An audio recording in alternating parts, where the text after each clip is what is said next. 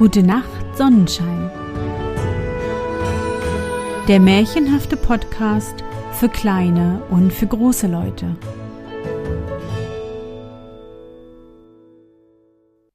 Hallo, mein Sonnenschein. Wie war dein Tag heute? Was hast du heute Schönes erlebt? Mein Name ist Anne und ich begrüße dich zur ersten Ostersonderfolge 2021 meines Märchenpodcasts. Na, hast du alle Ostereier, Schokohasen und kleinen Geschenke in ihren Verstecken gefunden? Ja? Dann ist es höchste Zeit für ein schönes Märchen. Ich möchte dir von dem kleinen Schusterjungen Jakob und einer unheimlichen alten Frau erzählen. Bist du bereit? Dann kuschle dich fest in deine Bettdecke, nimm dein Lieblingskuscheltier in den Arm und wenn du magst, schließe die Augen und folge mir ins Märchenland.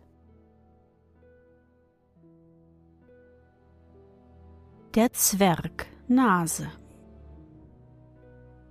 In einer bedeutenden Stadt Deutschlands lebte vor vielen Jahren ein Schuster mit seiner Frau schlicht und recht. Er saß bei Tag an der Ecke der Straße und flickte Schuhe und Pantoffeln und machte wohl auch neue, wenn ihm einer welche anvertrauen mochte. Doch musste er dann das Leder erst einkaufen, denn er war arm und hatte keine Vorräte. Seine Frau verkaufte Gemüse und Früchte, die sie in einem kleinen Gärtchen vor dem Tore pflanzte, und viele Leute kauften gerne bei ihr, weil sie reinlich und sauber gekleidet war und ihre Gemüse auf gefällige Art auszubreiten wusste. Die beiden Leutchen hatten einen schönen Knaben, angenehm von Gesicht, wohlgestaltet und für das Alter von zwölf Jahren schon ziemlich groß. Er pflegte gewöhnlich bei der Mutter auf dem Gemüsemarkt zu sitzen und den Weibern oder den Köchen, die viel bei der Schustersfrau eingekauft hatten, trug er wohl auch einen Teil der Früchte nach Hause. Und selten kam er von einem solchen Gang zurück ohne eine schöne Blume oder ein Stückchen Geld oder Kuchen denn die Herrschaften dieser Köche sahen es gerne, wenn man den schönen Knaben mit nach Hause brachte und beschenkten ihn immer reichlich. Eines Tages saß die Frau des Schusters wieder wie gewöhnlich auf dem Markte. Sie hatte vor sich einige Körbe mit Kohl und anderem Gemüse, allerlei Kräutern und Sämereien, auch in einem kleineren Körbchen frühe Birnen, Äpfel und Aprikosen.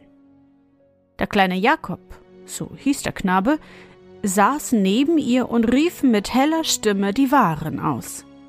Hierher, ihr Herren, seht, welch schöner Kohl, wie wohlriechend diese Kräuter. Frühe Birnen, ihr Frauen, frühe Äpfel und Aprikosen. Wer kauft? Meine Mutter gibt es wohlfeil. Ja, so rief der Knabe da kam ein altes Weib über dem Markt her. Sie sah etwas zerrissen und zerlumpt aus, hatte ein kleines spitzes Gesicht, vom Alter ganz eingefurcht, rote Augen und eine spitze gebogene Nase, die gegen das Kinn hinabstrebte. Sie ging an einem langen Stock, und doch konnte man nicht sagen, wie sie ging, denn sie hängte und rutschte und wankte. Es war, als habe sie Räder in den Beinen und könne alle Augenblicke umstülpen und mit der spitzen Nase aufs Pflaster fallen. Die Frau des Schusters betrachtete dieses Weib aufmerksam.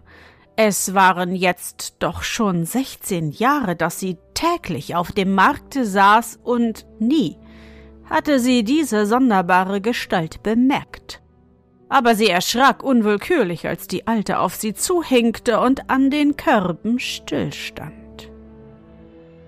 Seid ihr Hanne, die Gemüsehändlerin? fragte das alte Weib mit unangenehmer, krächzender Stimme, indem sie beständig den Kopf hin und her schüttelte. Ja, die bin ich, antwortete die Schustersfrau. Ist euch etwas gefällig? Wollen sehen, wollen sehen, Kräutlein schauen, Kräutlein schauen, ob du hast, was ich brauche. Antwortete die Alte, beugte sich nieder vor den Körben und fuhr mit ein paar dunkelbraunen, hässlichen Händen in den Kräuterkorb hinein, packte die Kräutlein, die so schön und zierlich ausgebreitet waren, mit ihren langen Spinnenfingern, brachte sie dann eines um das andere hinauf an die lange Nase und beroch sie hin und her. Der Frau des Schusters wollte es fast das Herz abdrucken, wie sie das alte Weib, also mit ihren seltenen Kräutern hantieren sah. Aber sie wagte nichts zu sagen, denn es war das Recht des Käufers, die Ware zu prüfen, und überdies empfand sie ein sonderbares Grauen vor dem Weibe.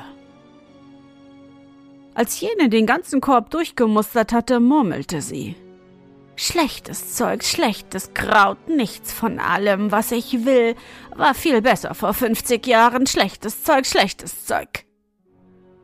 Ja, solche Reden verdrossen nun den kleinen Jakob. Höre, du bist ein unverschämtes altes Weib, rief er unmutig. Erst fährst du mit deinen garstigen braunen Fingern in die schönen Kräuter hinein und drückst sie zusammen, dann hältst du sie an deine lange Nase, dass sie niemand mehr kaufen mag, wer zugesehen, und jetzt schimpfst du noch, unsere Ware sei schlechtes Zeug, und doch kauft selbst der Koch des Herzogs alles bei uns. Das alte Weib schielte den mutigen Knaben an, lachte widerlich und sprach mit heiserer Stimme. Söhnchen, Söhnchen, also gefällt dir meine Nase, meine schöne lange Nase? Sollst auch eine haben, mitten im Gesicht bis übers Kinn herab. Während sie so sprach, rutschte sie an den anderen Korb, in welchem Kohl ausgelegt war. Sie nahm die herrlichsten weißen Kohlhäupter in die Hand, drückte sie zusammen, dass sie ächzen, warf sie dann wieder unordentlich in den Korb und sprach auch hier Schlechte Ware, schlechter Kohl. Wackle nur nicht so garstig mit dem Kopf hin und her, rief der Kleine ängstlich. Dein Hals ist ja so dünn wie ein Kohlstängel, der könnte leicht abbrechen und dann fiele dein Kopf hinein in den Korb. Wer wollte dann noch kaufen? Gefallen sie dir nicht, die dünnen Hälse? murmelte die Alte lachend. Soll's gar keinen haben. Kopf muss in den Schultern stecken, dass er nicht herabfällt von deinem kleinen Körperlein. Schwatz doch nicht so unnützes Zeug mit dem Kleinen da, sagte endlich die Frau des Schusters im Unmut über das lange Prüfen, Mustern und Beriechen. Wenn ihr etwas kaufen wollt, so sputet euch, ihr verscheucht mir ja die anderen Kunden. Gut, es sei wie du sagst, rief die Alte mit grimmigem Blick. Ich will dir diese sechs Kohlhäupter abkaufen, aber siehe, ich muss mich auf den Stab stützen und kann nichts tragen. Erlaube deinem Söhnelein, dass er mir die Ware nach Hause bringt. Ich will ihn dafür belohnen. Der Kleine wollte nicht mitgehen und weinte, denn es graute ihm vor der hässlichen Frau. Aber die Mutter befahl es ihm ernstlich, weil sie es doch für eine Sünde hielt, der alten, schwächlichen Frau diese Last allein aufzubürden. Halb weinend tat er, wie sie befohlen, raffte die Kohlhäupter in einem Tuch zusammen und folgte dem alten Weibe, über den Markt hin.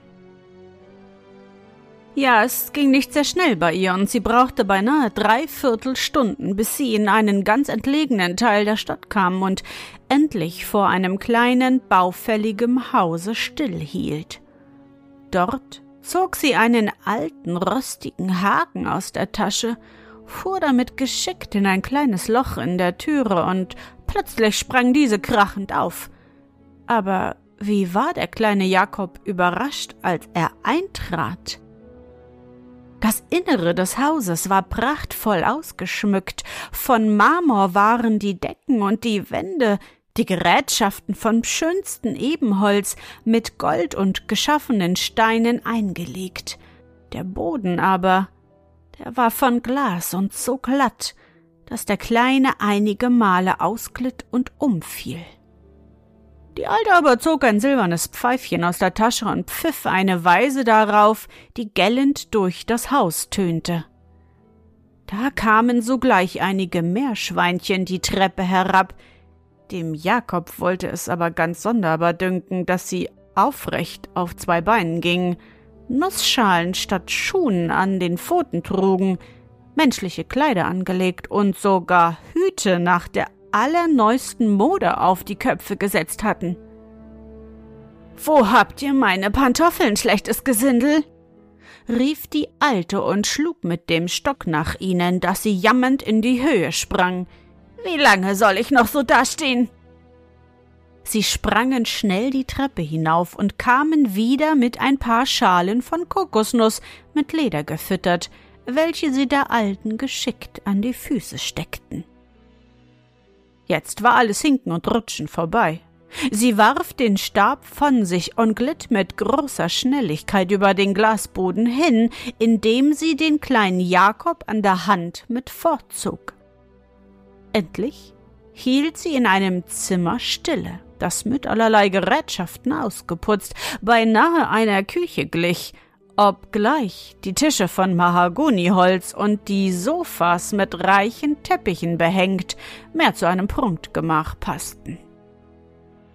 Setz dich, Söhnchen, sagte die Alte recht freundlich, indem sie ihn in die Ecke eines Sofas drückte und einen Tisch so vor ihn hinstellte, dass er nicht mehr hervorkommen konnte.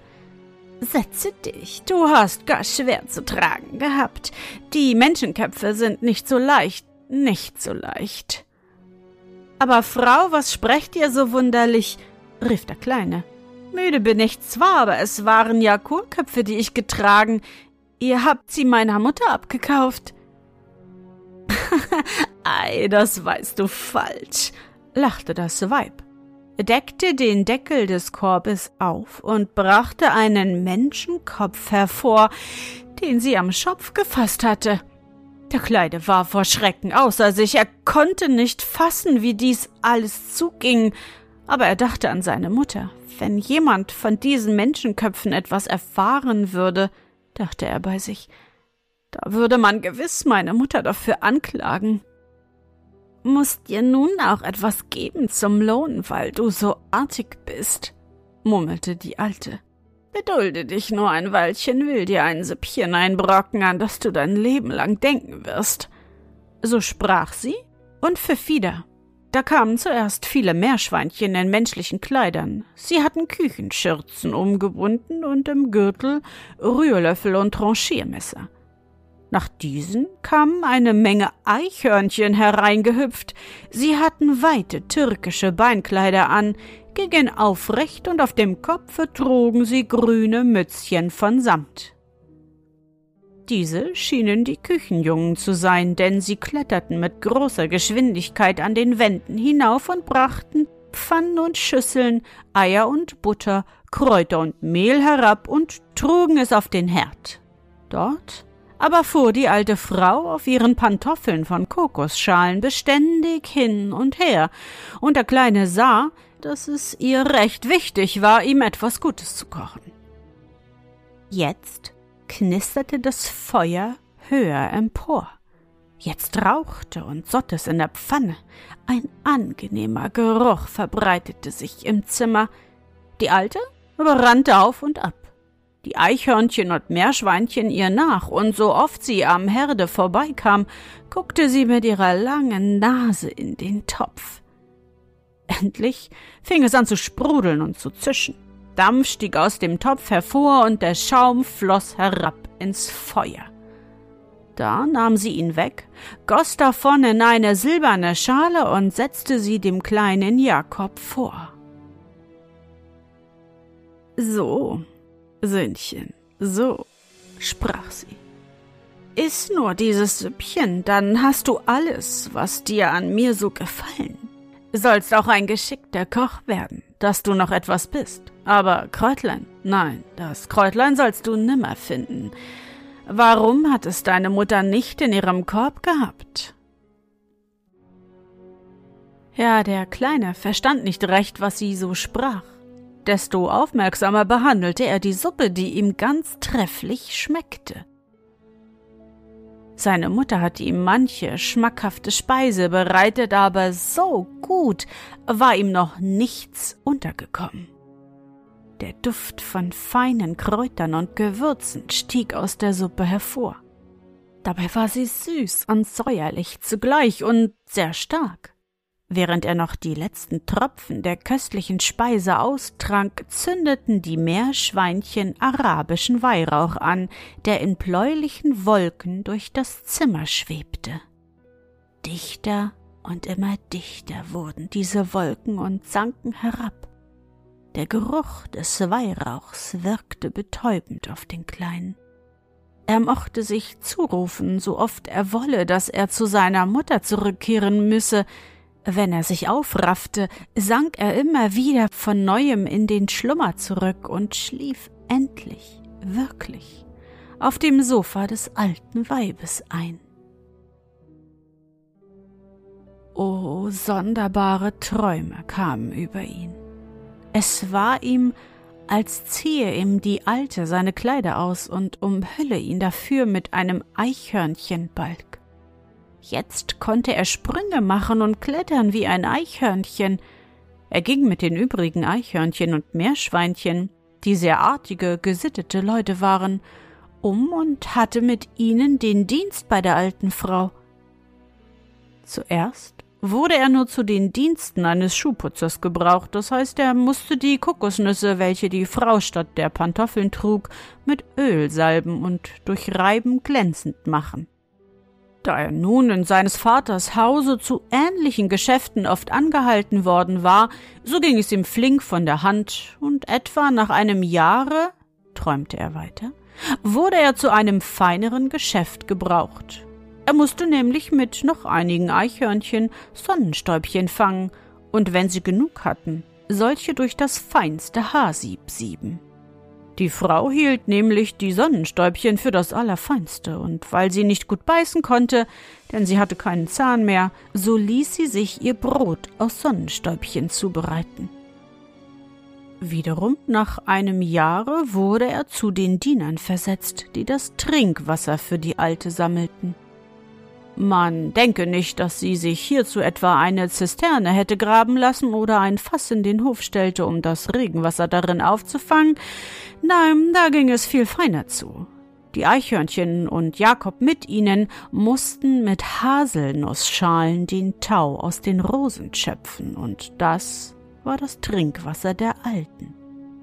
Da sie nun bedeutend viel trank, so hatten die Wasserträger schwere Arbeit und nach einem weiteren Jahr wurde er zum inneren Dienst des Hauses bestellt. Er hatte nämlich das Amt, die Böden reinzumachen, da nun diese von Glas waren, worin man jeden Hauch sah, war das keine geringe Arbeit. Sie mussten sie bürsten und altes Tuch an die Füße schnallen und auf diesen künstlich im Zimmer umherfahren. Im vierten Jahre ward er endlich zur Küche versetzt. Es war dies ein Ehrenamt, zu welchem man nur nach langer Prüfung gelangen konnte. Jakob diente dort vom Küchenjungen aufwärts bis zum ersten Pastetenmacher und erreichte eine so ungemeine Geschicklichkeit und Erfahrung in allem, was die Küche betrifft, dass er sich oft über sich selbst wundern musste. Ja, die schwierigsten Sachen. Pasteten von zweihunderterlei Essenzen, Kräutersuppen von allen Kräutlein der Erde zusammengesetzt, alles lernte er. Alles verstand er schnell und kräftig zu machen. So waren etwa sieben Jahre im Dienste des alten Weibes vergangen. Da befahl sie ihm eines Tages, indem sie die Kokosschuhe auszog, Korb und Krückenstock zur Hand nahm, um auszugehen, er solle ein Hühnlein rupfen, mit Kräutern füllen und solches schön bräunlich und gelb rösten, bis sie wiederkäme. Er tat dies nach den Regeln der Kunst. Er drehte dem Hühnlein den Kragen um, brühte es in heißem Wasser, zog ihm geschickt die Federn aus, schabte ihm nachher die Haut, dass sie glatt und fein wurde, und nahm ihm die Eingeweide heraus. Sodann fing er an, die Kräuter zu sammeln, womit er das Hühnlein füllen sollte. In der Kräuterkammer gewahrte er aber diesmal eines Wandschränkchen, dessen Türe halb geöffnet war und das er sonst nie bemerkt hatte. Er ging neugierig näher, um zu sehen, was es enthalte, und siehe da, es standen viele Körbchen darinnen, von welchem ein starker, angenehmer Geruch ausging. Er öffnete eines dieser Körbchen und fand darin Kräutlein von ganz besonderer Gestalt und Farbe. Die Stängel und Blätter waren blaugrün und trugen oben eine kleine Blume von brennendem Rot mit Gelb verbrämt. Er betrachtete sinnend diese Blume, beroch sie, und sie strömte denselben starken Geruch aus, von dem einst jene Suppe, die ihm die Alte gekocht, geduftet hatte. Aber so stark war der Geruch, dass er zu niesen anfing und immer heftiger niesen musste und am Ende niesend erwachte.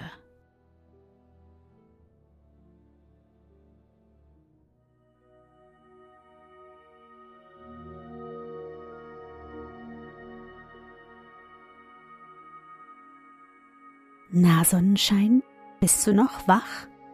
Dies war der erste Teil des Märchens Zwergnase von Wilhelm Hauff. Ob die alte Frau eine böse Hexe ist, hat sie unseren kleinen Jakob doch verzaubert, oder ist das alles nur ein Traum? Denn wo auf der Welt gibt es schon ein Haus mit Glasböden, auf denen man mit Kokosnussschalen umherschlittern kann? Und Meerschweinchen und Eichhörnchen als kleine Diener, hast du das schon mal gesehen? Also ich nicht. Hm, ich soll weiter erzählen? Oh, morgen, mein Sonnenschein. Morgen erzähle ich dir, wie's weitergeht. Ich hoffe, dir hat unsere gemeinsame Reise heute gefallen. Für mich war es wieder wunderbar und ich danke dir, dass du mich begleitet hast. Und bevor du nun die Augen schließt und in dein Traumland reist, möchte ich mit dir nochmal an dein schönstes Erlebnis heute denken. Was war es?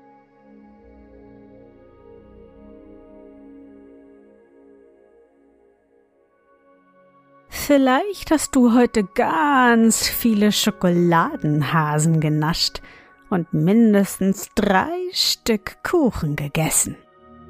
Oder beim Osterspaziergang ein paar kleine Eichhörnchen entdeckt. Versuche dich an dein schönstes Erlebnis heute zu erinnern. Und? Was war dein schönstes Erlebnis heute? Und wie fühlst du dich dabei? Suche dir auch heute wieder den schönsten Moment aus und präge ihn dir gut ein. Und wenn du magst, kannst du ihn auch malen oder aufschreiben. Und nun gute Nacht, Sonnenschein. Schlaf gut und träum was Schönes. Wir hören uns schon morgen wieder.